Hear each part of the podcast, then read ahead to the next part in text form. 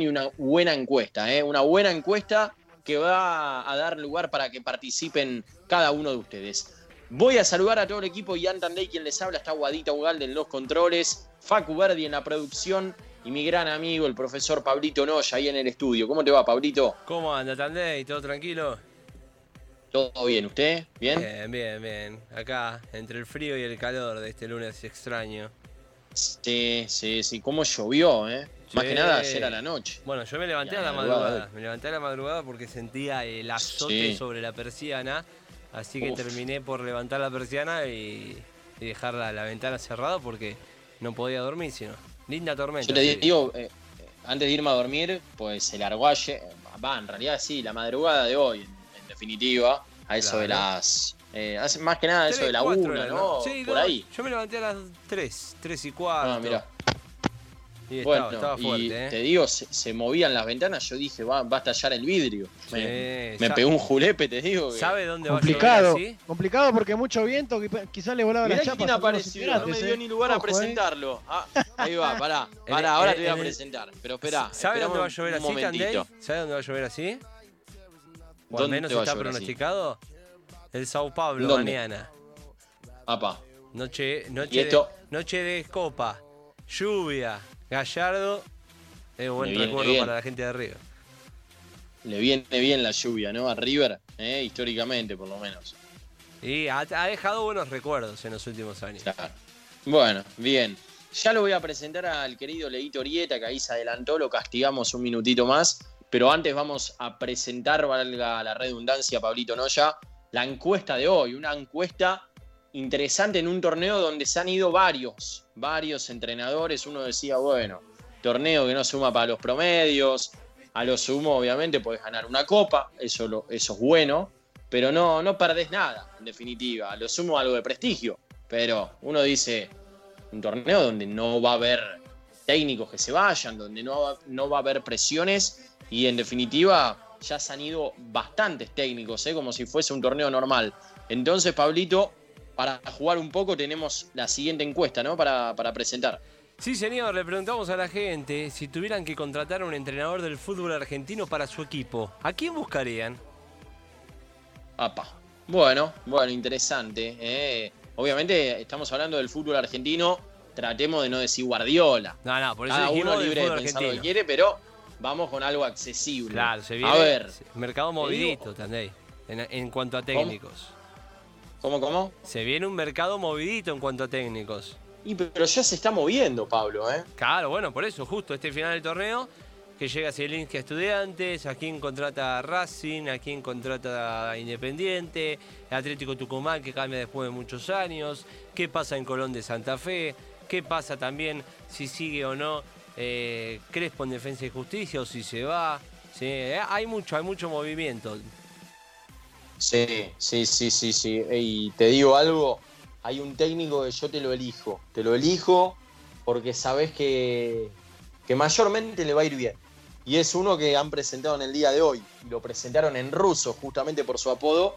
Hablo de Ricardo el ruso Zielinski, para mí le va a ir muy bien en estudiantes. ¿eh? Siento que es el técnico ideal para este momento de estudiantes. Lo va, lo va a sacar adelante.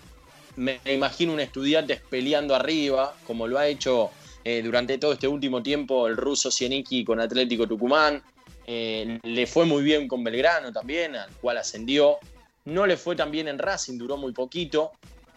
De todas maneras, es un técnico al cual por lo menos yo elijo, ¿no? Promediando también, no, no me paro en que tendría que elegir un técnico para Boca o River, porque no lo veo para eso, pero sí para la gran mayoría de los equipos del fútbol argentino, un ruso Zielinski siempre, siempre va.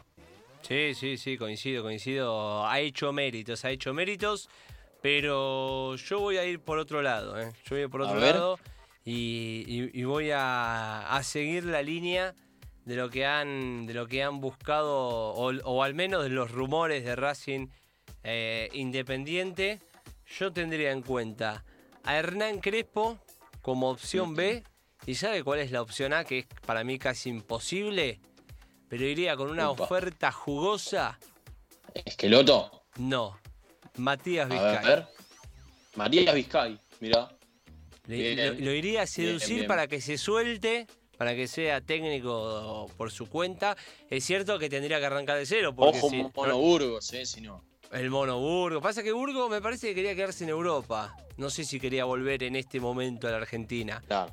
Pero sí, Burgos sería interesante. Lo presento ahora sí al adelantado. Leito Orieta, ¿cómo te va? ¿Cómo le va, muchachos? Buenas noches, ¿todo tranquilo? ¿Todo bien? Bien, bien, acá estamos. Bueno, ya escuchaste la encuesta, tu turno, a ver con qué nos sorprende. No nos tire lo que ya dijimos, es verdad que al ser último. Ah, es como una conferencia de prensa, ¿viste? Vos tenés tu pregunta preparada y de repente los dos o el anterior a vos tiró esa misma pregunta y te toca a vos y decís, upa, ¿qué me invento, no? Bueno, a ver, ¿tenías alguno de esos nombres que dijimos o vas por otro lado? No, voy por otro lado. Yo voy a ir por Sebastián Becasese, que ahora está sin club. En Racing para mí le ha ido bien. Si bien el partido con Boca, eh, creo que eso es lo que lo deja fuera de la academia. Si bien él dijo que se va por que se va también Diego Milito, Blanco le había ofrecido seguir, pero bueno, ahora está sin club. Me gustaría Sebastián Becasese, que lo ha hecho bien en Defensa y Justicia. Independiente no le ha ido tan bien, pero bueno, Independiente no está atravesando el mejor momento de su historia, ¿no? Y creo que cualquier técnico que vaya no le va a ir de la mejor manera. Y en Racing para mí ha redondeado una campaña bastante buena. Bien, bien, bien, bien. Bueno, em, eh, Pablito, ¿por dónde nos pueden escribir para participar? Nos puede mandar un WhatsApp al 11 67 23 05 32 11 67 23 0532 también en nuestro Twitter, arroba ataque-radio, también lo mismo en Instagram, ¿eh? arroba ataque-radio y los invitamos a todos los que tengan redes sociales, de paso también a seguirnos, ¿eh? para tener todo el contenido de, Ataque Futbolero. Así es. Que también, bueno, arroba Ataque Futbolero ya también, digamos, eh, el general, ¿no? Con toda la información diaria. Así es. Así es. Muy bien, 23.42, arrancamos esta noche ahí de la mano de Guadito Ugalde en los controles con el primer tema. ¿eh? En este caso, de 100 fuegos suena en este momento, llega el dolor.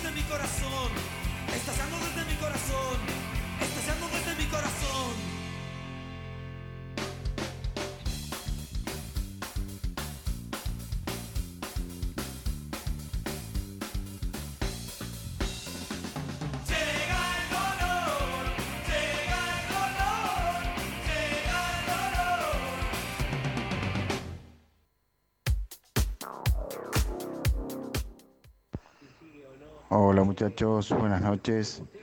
Y a mí me gustaría para Independiente que se le dé una chance a Rondina, que nunca dirigió un equipo grande y me gustaría, creo que, es una, sería una buena oportunidad. Lito Lanús. Continuamos en ataque futbolero. Me gustó, ¿eh? me gustó el huevo Rondina también. ¿eh? Realmente un tipo que viene laburando muy bien, ¿eh? muy bien en el ascenso y ahora también en primera con el Arce, al cual ha llevado a, jugar la fase campeonato, ¿no? Lo cual es para destacar, Pablito, ¿no? Sí, no hay que olvidarse que venía de, un ascenso, venía de un ascenso y eh, recuperándose, bueno, después de todo lo que fue el tema pandemia, todos jugadores jóvenes. Gran laburo del Búho Rondina eh, con esa facha que lo caracteriza. Uf, qué facha. ¿Tenés algunos mensajitos más ahí, Pablito? Tengo, tengo. Tengo a ver aquí al amigo Juan Omer Adam. Eh, Hernán Crespo y Matías Vizcay son los que más valen la pena hoy en día, nos dice también. Eh, a ver, Alejandro de Palermo me buscaría a mí, mirá, que egresé de la Escuela de Técnicos de Junín hace 12 años, a mis 24. Ojo, eh, ahí, eh. Sí, y lo quiera el profe. Mourinho. Sí, y lo quiera el profe Signorini con él, eh, haciéndole ahí como. Buena elección, buena elección. Algo sabe. Y después dice, egresé y no trabajé de DT, me encantaría, hoy en día soy peluquero. Y si no, más cherano. más che a pleno, cierra. Te digo, Mascherano es una gran apuesta. El tema es que ahora arrancó en la selección, así que por lo menos por un tiempo no, ¿eh? no, va, no va a dirigir. Pero ¿quién te dice acá un futuro? ¿Por qué no? Bueno, ahora sí, siendo las 23:46, voy a presentar a Javier Burray, ¿eh? arquero de Barcelona de Ecuador. Viene de ser campeón después de una tanda de penales tremenda, ¿eh? y fue el héroe, el héroe argentino. En, en ese título para Barcelona. Javier, bienvenido a Ataque Futbolero. Ian Tandey te saluda, ¿cómo te va? Hola Ian, buenas noches, bueno, un saludo ahí para, para todos los chicos. Bueno, primero de nada agradecerte y felicitarte, ¿no? Por, por este título de hace tan poco, ¿no? Terminaste el 2020 bien arriba. Sí, en lo, deportivo creo que hasta ahora de lo mejor que me ha pasado, y bueno, en un año raro para todos y, difícil sobre todo en lo personal, pero bueno, lo, cerramos de, la mejor manera en un club que, que así lo exige y bueno, ahora descansando un poco acá en, San Nicolás y recargando pilas para, para tener, un, si Dios quiere, un año mejor. Eh, justamente esto que decís, ¿no? Por suerte pudiste terminar el año eh, a lo grande, ¿no? A, nivel deportivo, pero eh, sufriste una pérdida también muy, muy importante para vos y que según tus declaraciones post partido dijiste que en el penal no atajaste solo. Contanos un poquitito lo, lo que sentiste ¿no? en todo ese momento, ¿no? previo a los penales, durante los penales y post eh, consagración. Sí, un año raro desde el, principio del año porque me tocó llegar a, a, un club muy grande después de pelearla muchos años acá en Argentina en el ascenso, eh, después irme a Ecuador a un club de, mitad de tabla donde hicimos una campaña espectacular, eh, que, que, no estaba acostumbrado a pelear puestos arriba con Macará y bueno, ahí Barcelona se interesó en mí, me llevó y a los 6, 7 partidos que estaba jugando me lesionó la cara en Paraguay, me fracturo la cara, me, operan, bueno, después pasa lo de la pandemia, en medio de todo esto tiene una complicación en mi viejo, en octubre lo pierdo y bueno, ya desde ahí fue todo difícil eh, y, todo, eh, si ahora uno por ahí lo piensa un poco más en frío, cosa increíble, ¿no? Porque yo enterré a mi viejo un jueves y volví a Ecuador el sábado, me bajé del avión y el domingo jugué porque hablé con el técnico para jugar y, y ese domingo el 21 de octubre, el, perdón, el 24, 25 de octubre fue uno de los mejores partidos que tuve en mi vida y hacía 6, 7 días que no entrenaba con el viaje por medio de, de, cremar a mi viejo, de, de dejar su ceniza en el pueblo, o sea, todo muy, muy fuerte. Mm.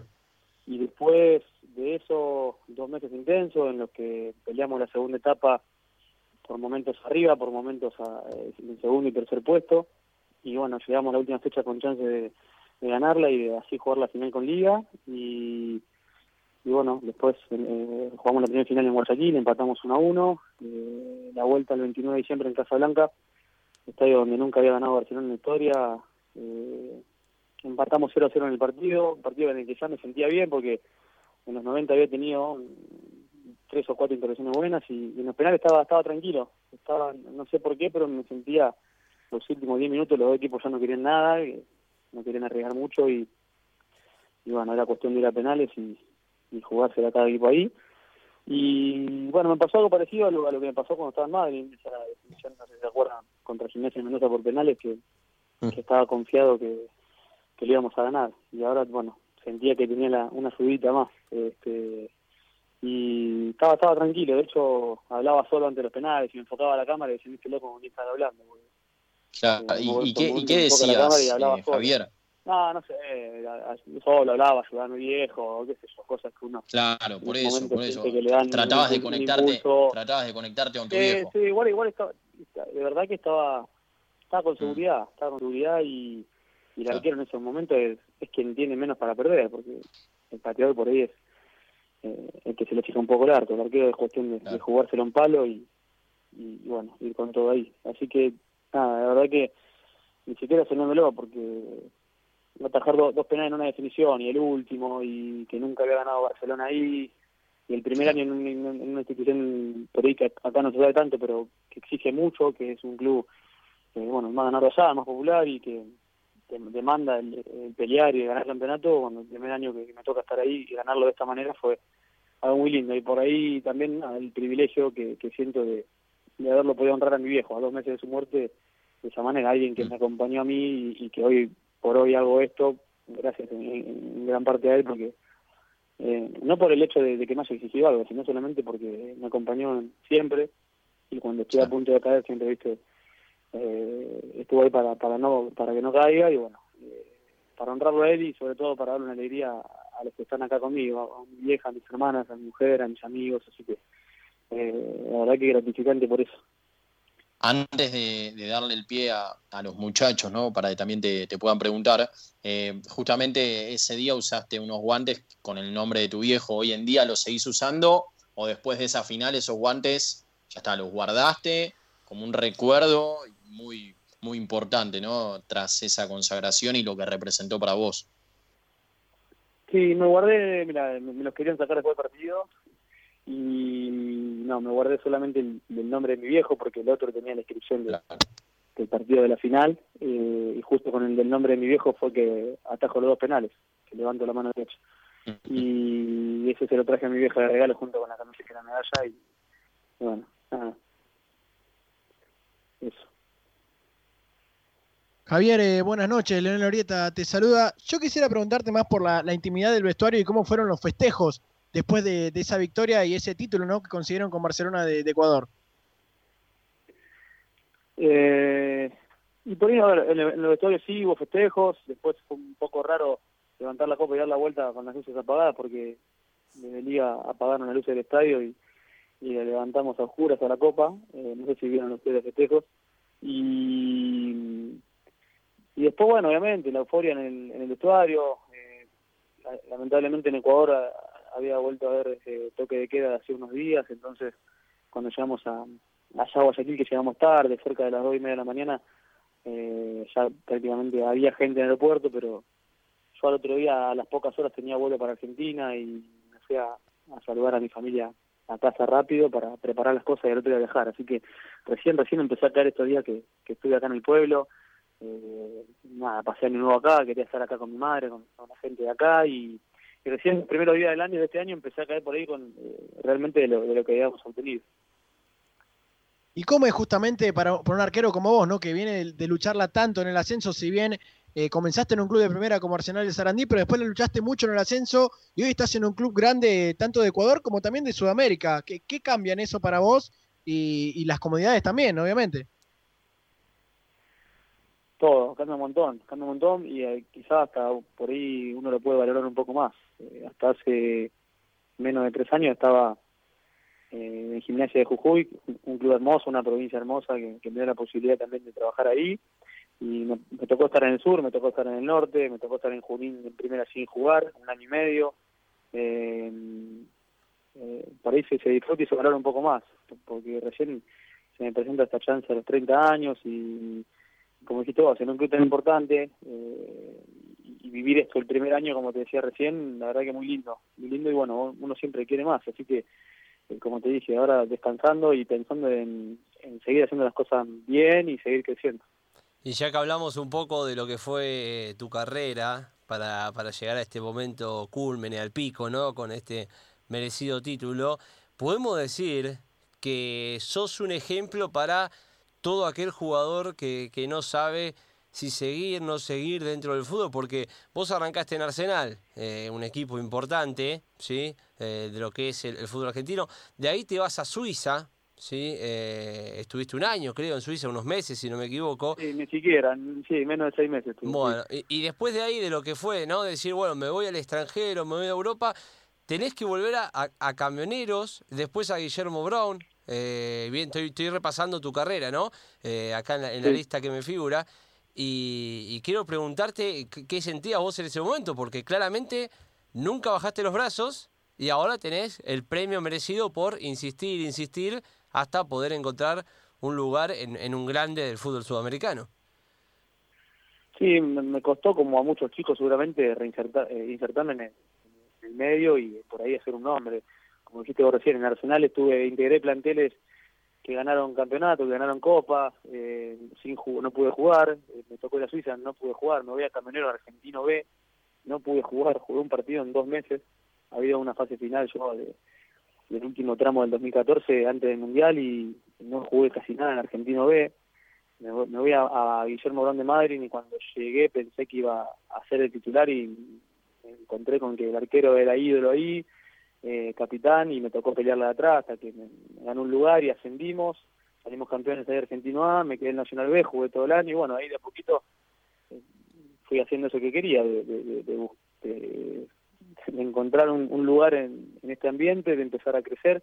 Me voy a Junín y otra vez un año sin jugar, tomo la decisión de volver a bajar de categoría para, para no perder continuidad, me voy a gimnasia donde tengo un buen año y bueno, ahí me sale la oportunidad de Ecuador, eh, que al primero dudé porque por ahí no sabía mucho de lo que era Macará, eh, tomé la decisión de irme, de decir, bueno, tenía 27 años en ese momento y digo, me voy me la juego y bueno, ahí me tocó tener un año y medio muy muy bueno y bueno, ahí, apareció la posibilidad de esto, pero sí, la, la busqué, la busqué, la busqué hasta, hasta que la encontré. ¿Te gustaría esto jugando futuro, no? Haciendo futurología. ¿Te gustaría hacer una, una especie de Armani, viste? Que acá también la estuvo luchando, se fue a Colombia en uno de los equipos más importantes, la rompió toda y terminó cayendo en River. ¿Crees que te gustaría que termine pasando algo así? ¿Hay algún equipo que, que decís, bueno, me gustaría en Argentina tener una oportunidad eh, eh, en, este en particular o jugar en primera? No, a ver, por ahí a, chicos como, como Armani, como a mí, que, que la peleamos por ahí en años del ascenso y por ahí de, grande o, una edad ya madura, si te empiezan a dar las cosas, lo de Armani es como algo eh, utópico, ¿no? Porque es un caso en, un millón, pero me lo han preguntado varias veces ya y me lo han comparado en ese caso y creo que es muy difícil que se te presente justo, si te tienen que alinear todos los planetas, como lo que pasó Armani, ganó Libertadores, Sudamericana, uno de los arqueros más ganadores de Feria Nacional. Hoy disfruto mucho y valoro estar donde estoy, el lugar que estoy, porque la verdad que por ahí acá no se sabe mucho del fútbol ecuatoriano, pero realmente es un club muy importante, que mueve mucha gente y, bueno, la verdad que disfrutando de, sobre todo de, ahora otra vez, este año jugamos, en 2020 jugamos Libertadores, llegamos pasamos las tres fases previas, jugamos fase de grupo donde no nos fue bien, pero vivimos esa experiencia, este año de vuelta vamos directamente a fase de grupo y como campeón del país, así que eh, también algo para disfrutar y valorar mucho. Estamos hablando con Javier Burray en ataque futbolero, el arquero argentino de Barcelona de Ecuador, recientemente campeón de la Liga Ecuatoriana. Eh, Javier, contanos un poquito de tu paso por Suiza, ¿no? Más allá de que fueron, como vos contaste recién, seis meses, eh, el país, la experiencia, el fútbol, la gente, el día a día? ¿Cómo, es vivir ahí en Suiza eh, siendo futbolista? Eh, no, lo viven totalmente diferente. Totalmente diferente. Yo encima estuve en Locarno, un club que seguramente lo conocen, porque después aparecieron el tema de las negociaciones de, ahí, no sé si de Belú, no me acuerdo bien. Ahora creo que está había casi desaparecido, eh, había bajado a la quinta. Cada tanto aparece, claro, en alguna triangulación. Exactamente, sí. Y yo cuando estuve estaba en segunda división, eh, me encontré con dos chicos argentinos que estaban en ese club y yo fui con la idea de hacer una carrera y a los chicos con los que me encontré eh, prácticamente llevaban una vida, no te digo que tenían dos trabajos, pero la mujer de los chicos ya estaban trabajando allá con la idea de, de, radicarse allá y, pensar en lo que es, digamos, en darle por ahí una, una vida a sus hijos por lo que es el país y no, no el fútbol. Eh, no, no, no, supe porque no lo viví lo que es el fútbol de Suiza en la primera división, pero en ese en ese lugar raro, o sea, me, chocó un poco para bien el hecho de, que funciona todo, eh, de que en la cancha los hinchas hacen como un tercer tiempo, como lo que es el rugby quizás, eh, que después del partido se juntan a, tomar algo, nada, algo totalmente atípico y, raro para nosotros acá. Eh, haciendo un repaso de tu carrera y escuchándote claramente tu mejor momento es ahora.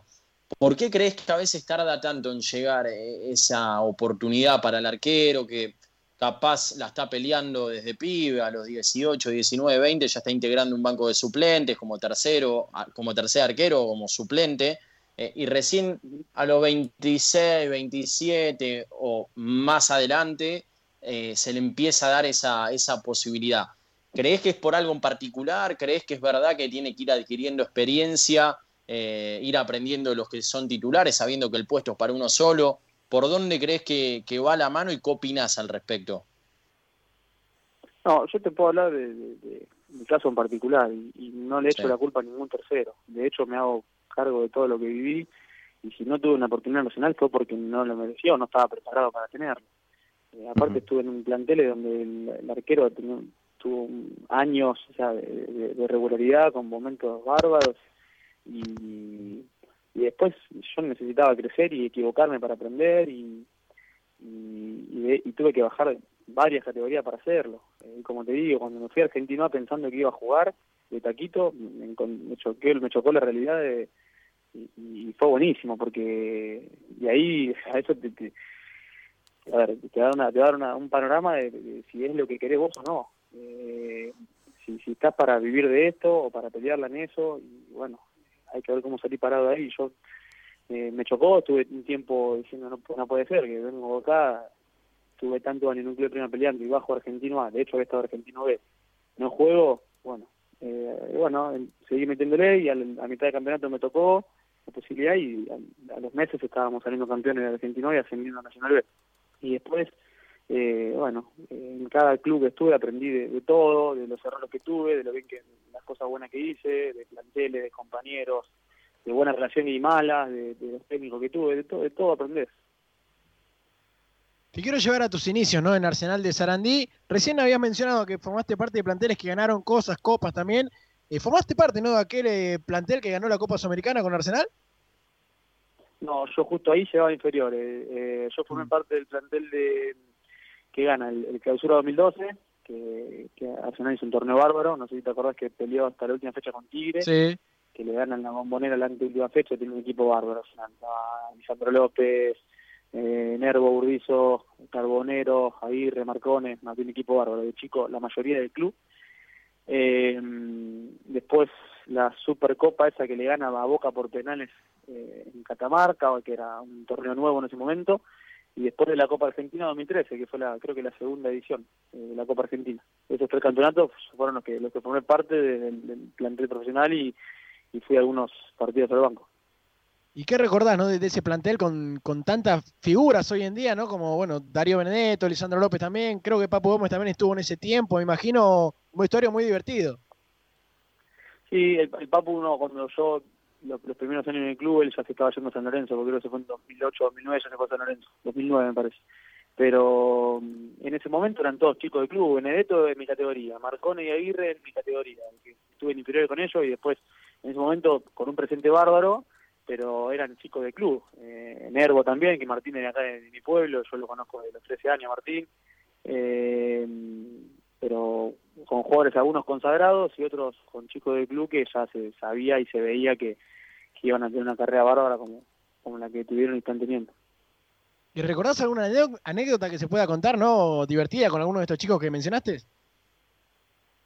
No, puntualmente no. También estaba Leo Puesta, que era muy gracioso, Leo, eh, que ahora está en Brasil hace años ya.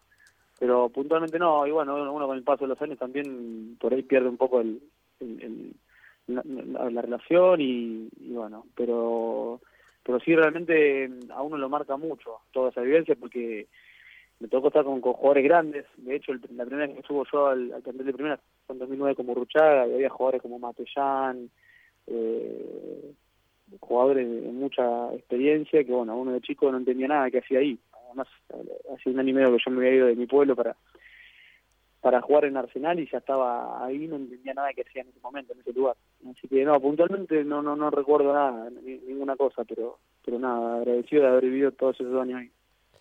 Y hablando un poquito de Arsenal, por aquella época cuando el, equipo de Sarandí empezó a ganar varios títulos, empezó a posicionar en primera división, se hablaba mucho del tema Grondona y creo que con el tiempo ha quedado demostrado que no era tan así, porque Arsenal ya a pesar de algún descenso, algún ascenso, eh, se mantiene ¿sí? cuando está en primera o ha sacado varios jugadores interesantes que hoy en día están en equipos muy importantes tanto de Argentina como del mundo. Vos que estuviste en inferiores en el club, que conocés un poco la interna, ¿por qué crees que, que Arsenal hoy en día está donde está y contradice a estos rumores de la gente con el tema de los Grondona que fueron justamente los fundadores del club? No, está buenísimo que lo hayan podido demostrar de que, no era por, por ser el equipo de los Rondona eh, que estaban donde estaban. Eh, de hecho, como dijiste vos, les tocó descender y, formaron un buen grupo y, al año mismo lo pudieron, pudieron de hecho salir campeón y volver a estar en primera. Sí, quizá con otro presupuesto, con otras armas, porque fíjate que estos últimos dos o tres planteles de Arsenal, eh, con por ahí un perfil mucho más bajo, con, desde el cuerpo técnico, que, que son gente recontra trabajadora y, con un plantel quizá con mucho menos nombres, pero mira, cuando yo estuve en Nacional eh, sacó una camada de, no, por mí, porque pero sí los chicos que te nombré recién, una camada de pibes que jugaron en muchos equipos grandes de Argentina, otros en equipos importantes de afuera, eh, mira, te nombro rápidamente los tres que te nombré que eran de mi categoría, Marcone, Aguirre, Benedetto, Leo Cuesta, Damián Pérez, Nervo, Mosca, eh, Franco Jara, el Papu Gómez, una camada bárbara de chicos que, bueno, que eso no tiene nada que ver con el Rondona. Y hablando un poquito de esto de las conspiraciones, no sé si, si estás eh, al tanto de lo que pasó este fin de semana. No te voy a preguntar precisamente por eso, si no, si no sabrías, eh, está en duda la actuación de un defensor de, agropecuario en lo que fue ayer la definición de la Primera Nacional contra estudiantes de Río Cuarto, ¿sí? algunos dicen que el, jugador no hizo todo lo que tenía que hacer para evitar los goles. Pero yo te quiero preguntar, vos que estuviste un largo trayecto por, por el ascenso argentino, si alguna vez viviste una situación así, ¿no? De, que alguien diga, bueno, muchachos, si, si jugamos un poquito mal y capaz que tenemos algún regalito. ¿Te pasó alguna vez algo de este estilo? Mira, no, no sabía nada hasta ver la tarde que tengo un grupo eh, de WhatsApp con amigos que que nos se cargaban porque hay uno que juega en Estudiante Río Cuarto y dos que están en Sarmiento de Junín y son amigos míos porque jugaron conmigo en Sarmiento. Y yo no sabía nada hasta que, bueno, me puse al tanto de, qué es lo que decían o qué supuestamente había pasado. Y no, en lo personal, de, haber tenido un compañero rival que, que haya ido para atrás, como se dice eh, habitualmente, no, no, no me ha tocado. Sí, el tema de incentivos para, para ganar a otro equipo, eso sí, me ha pasado, lo he vivido, pero lo otro no. Javier, te hago las últimas y agradeciéndote el tiempo con nosotros. Eh, la primera, justo volviendo un poquito a la camada de Arsenal. Marcone pasó por Boca, pasó por eh, Lanús, donde también fue campeón.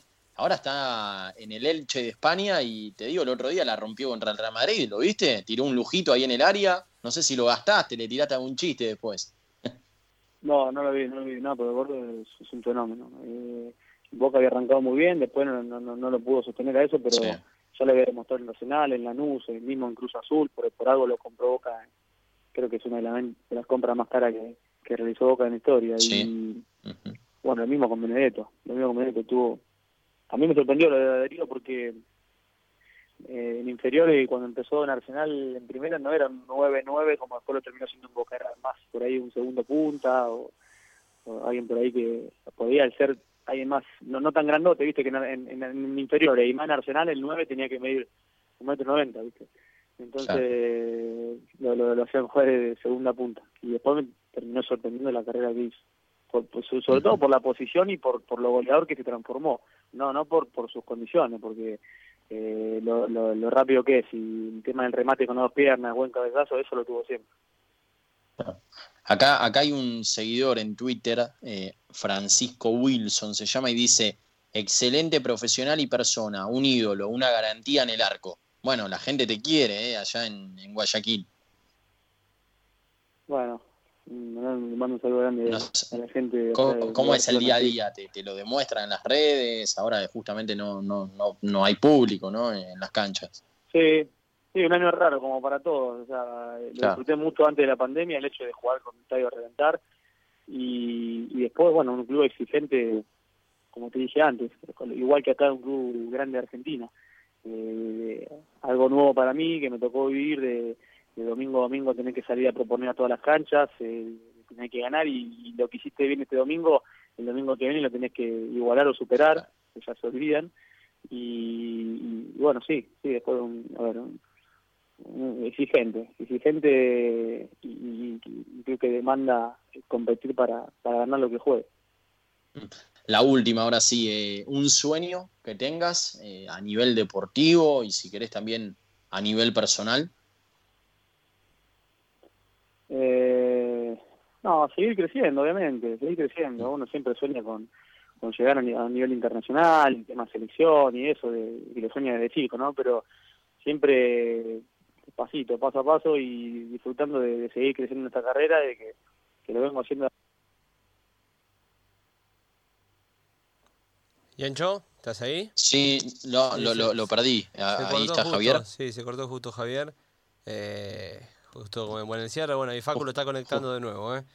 Justo, en el final, te digo, linda historia eh, tiene. Sí, sí, una historia como, como decíamos, para repasar, Arsenal de Sarandí, se va al Locarno de Suiza, donde nos contó que estuvo muy pocos meses. Vuelve a Camioneros, jugó dos meses nada más.